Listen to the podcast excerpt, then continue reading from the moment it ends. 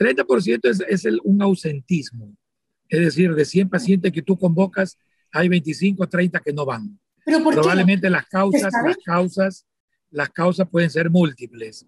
Desde que no hay quien lo lleve, hasta probablemente porque cree que la vacuna le va a hacer daño.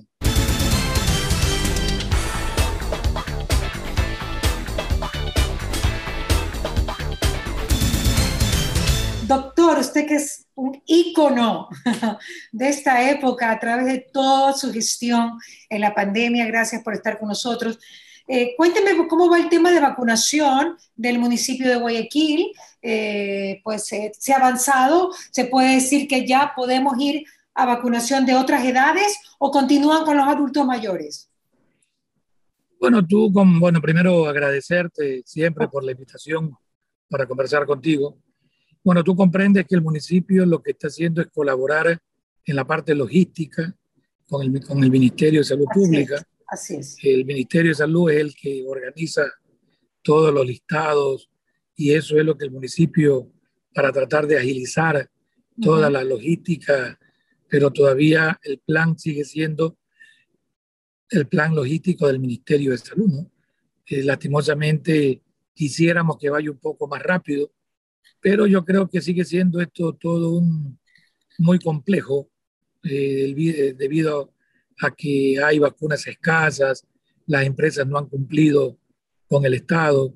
Entonces yo creo que todavía el, programa de vacunación de la primera fase eh, se ha llegado por arriba del millón de vacunados, pero lógicamente todavía nos faltan, incluso trabajadores de la salud, faltan todavía grupos vulnerables.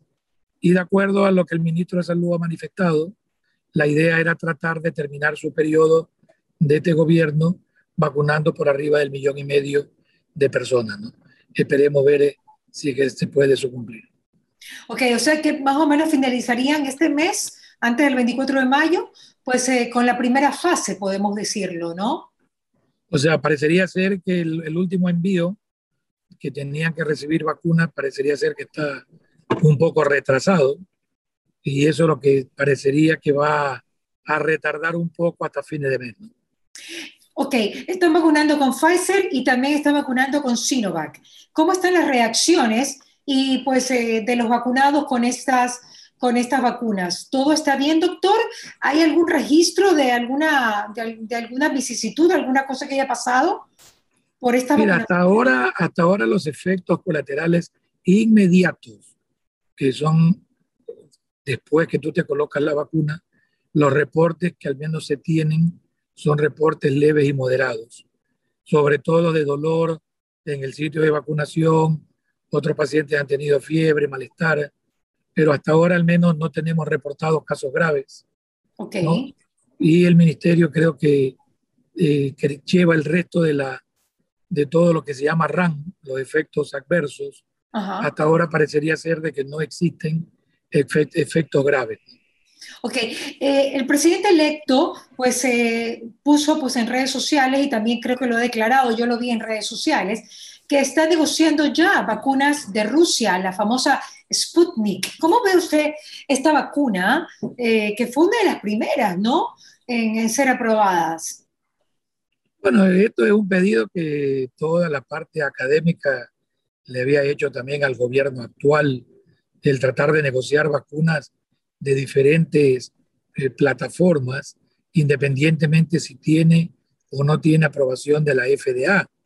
La Sputnik, eh, tanto como las vacunas chinas, están siendo aplicadas en varios países del mundo y han sido calificadas por los institutos de salud de muchos países que, creo yo, tiene la suficiente garantía de calidad. Por lo tanto, el hecho de que no tenga una aprobación FDA no significa que eh, la vacuna china, en el caso de Chile, por ejemplo, o la vacuna Sputnik, en el caso de Argentina, Argentina los claro. institutos de salud de ellos han, han pasado todas las pruebas de, de calidad eh, que tienen la exigencia en cada uno de estos países.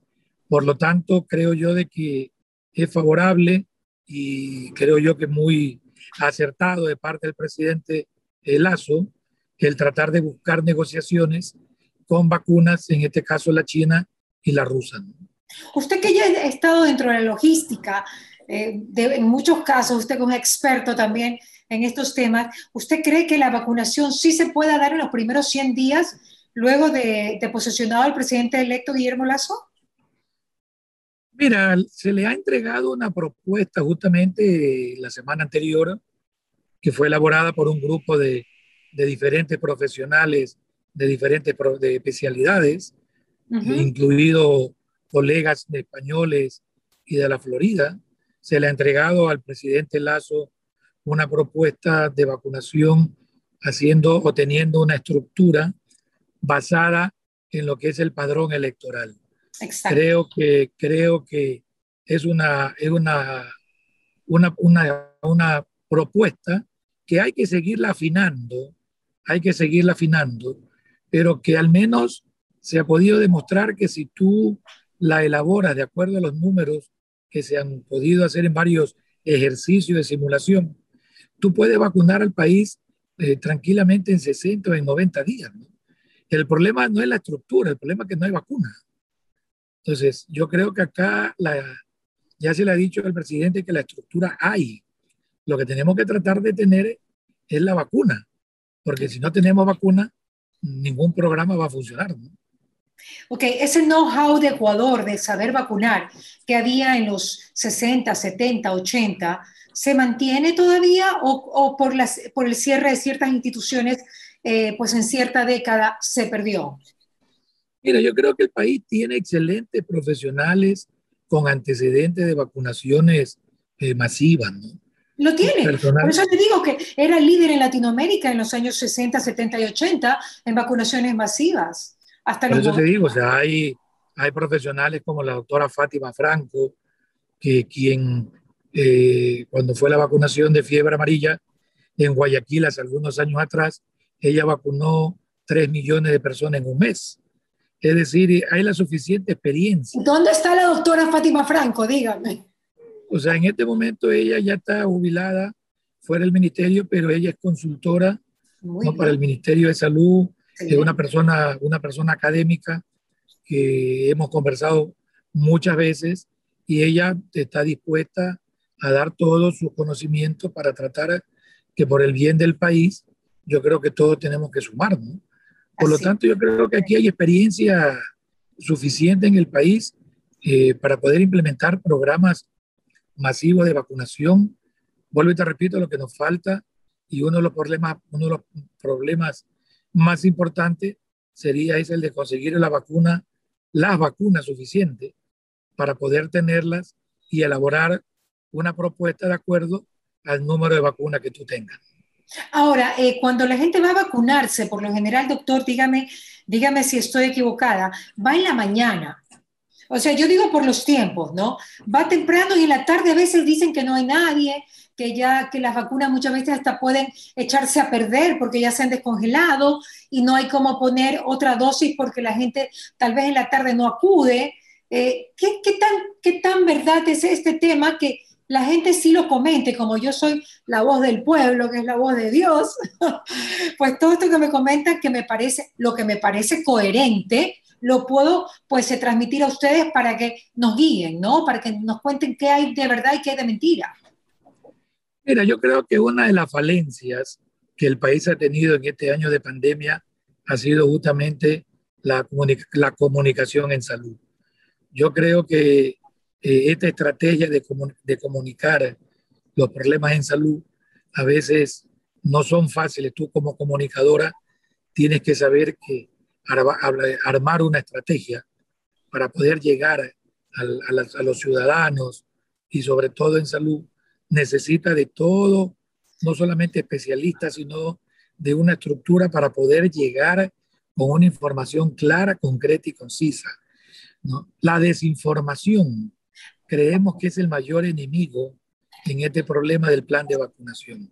Todo lo que tú escuchas en redes sociales, todo lo que tú eh, las imaginaciones de la gente, ¿no? De que el chip que te van a inyectar, o sea, cosas que son verdaderamente. eso la verdad es que si la gente sigue con eso ya, ya es necia, ¿no? O sea, ya, bueno, cada, cada quien toma sus decisiones, es dueño de su cuerpo. Yo no puedo estar en contra de eso.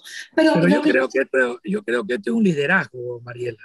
Acá lo que necesitamos, que ojalá el nuevo gobierno tenga, como todo gobierno nuevo, tenga un liderazgo en donde la población pueda confiar. Sí, doctor, pero la convocatoria actual, es cierto que en las tardes casi no va gente, es cierto que de repente hay vacunas que se pueden echar a perder porque no va, porque ya se las descongeló y usted sabe que como están, tiene que estar a tantos grados bajo cero, pues el, descongelamiento significa que lo perdimos. No, no, no, eso, no, eso es para nada.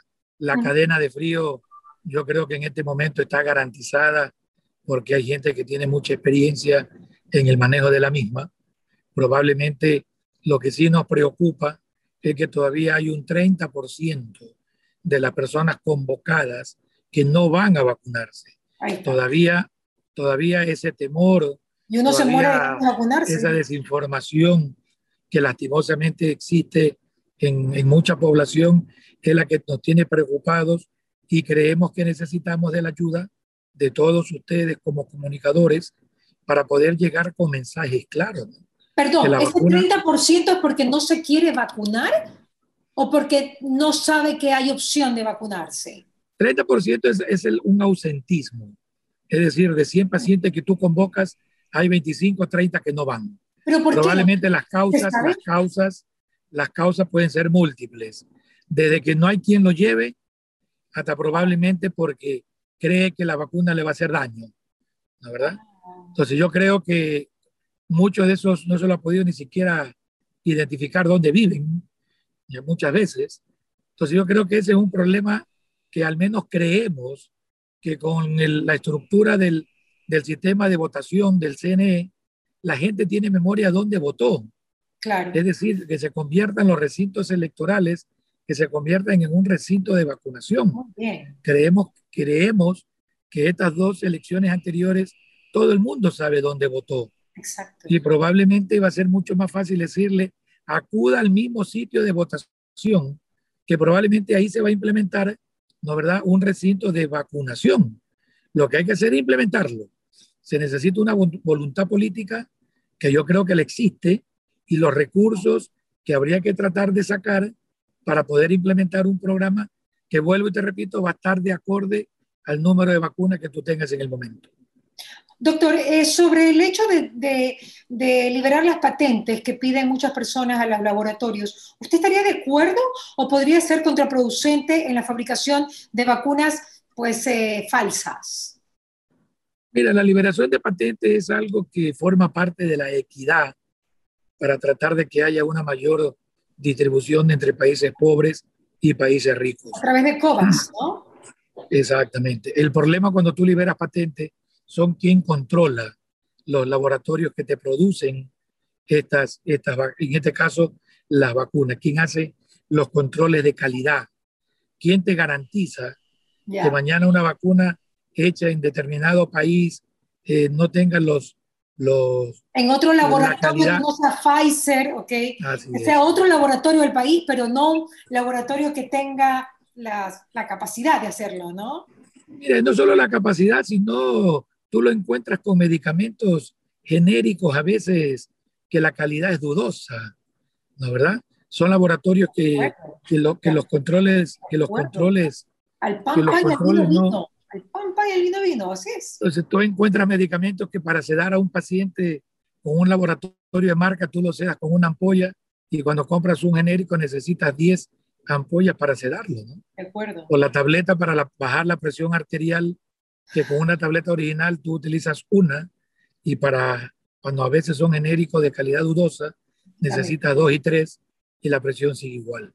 Entonces, liberar, liberar, liberar patentes en el caso de vacunas quienes buscamos equidad sería lo ideal, pero tendría que ir acompañado con garantía de la calidad que alguien se encargue para saber que quienes las están fabricando nos estén produciendo, nos estén ofreciendo medicamentos de calidad. Doctor, ya para finalizar, porque sé que sus tiempos están contados y porque está en su carro ahí, pues en medio de la calle, eh, cuénteme, ¿qué pasa si una persona que se, para un poquito quitarle los miedos a la gente, ¿no? ¿Qué pasa si una persona se vacuna y no sabe que tiene COVID? Mira, el tener COVID no es una contraindicación para vacunarse. ¿ya?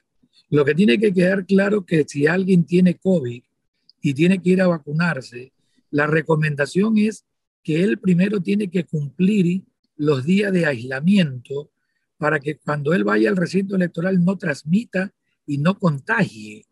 No, es, no es que hay una contraindicación que porque tengas COVID la vacuna te va a hacer daño. ¿No verdad? Lo que está con lo, la, recomenda, la recomendación es que no vaya porque vas a contagiar durante los 15 días que tú tienes que mantener la cuarentena. Y el segundo punto es que si a ti te da COVID, probablemente tú vas a tener protección por los próximos 3, 4, 5 meses, producto de la infección natural. Es decir, no existe un apuro para vacunarte porque estás protegida. Claro, pero, no, sabe la persona que puede decir, ay no, capaz que tengo COVID, no me vacuno porque capaz que los anticuerpos van a salir y, va a ser un problema en mi organismo, ese miedo no tiene que tenerlo la gente. Para nada, para nada.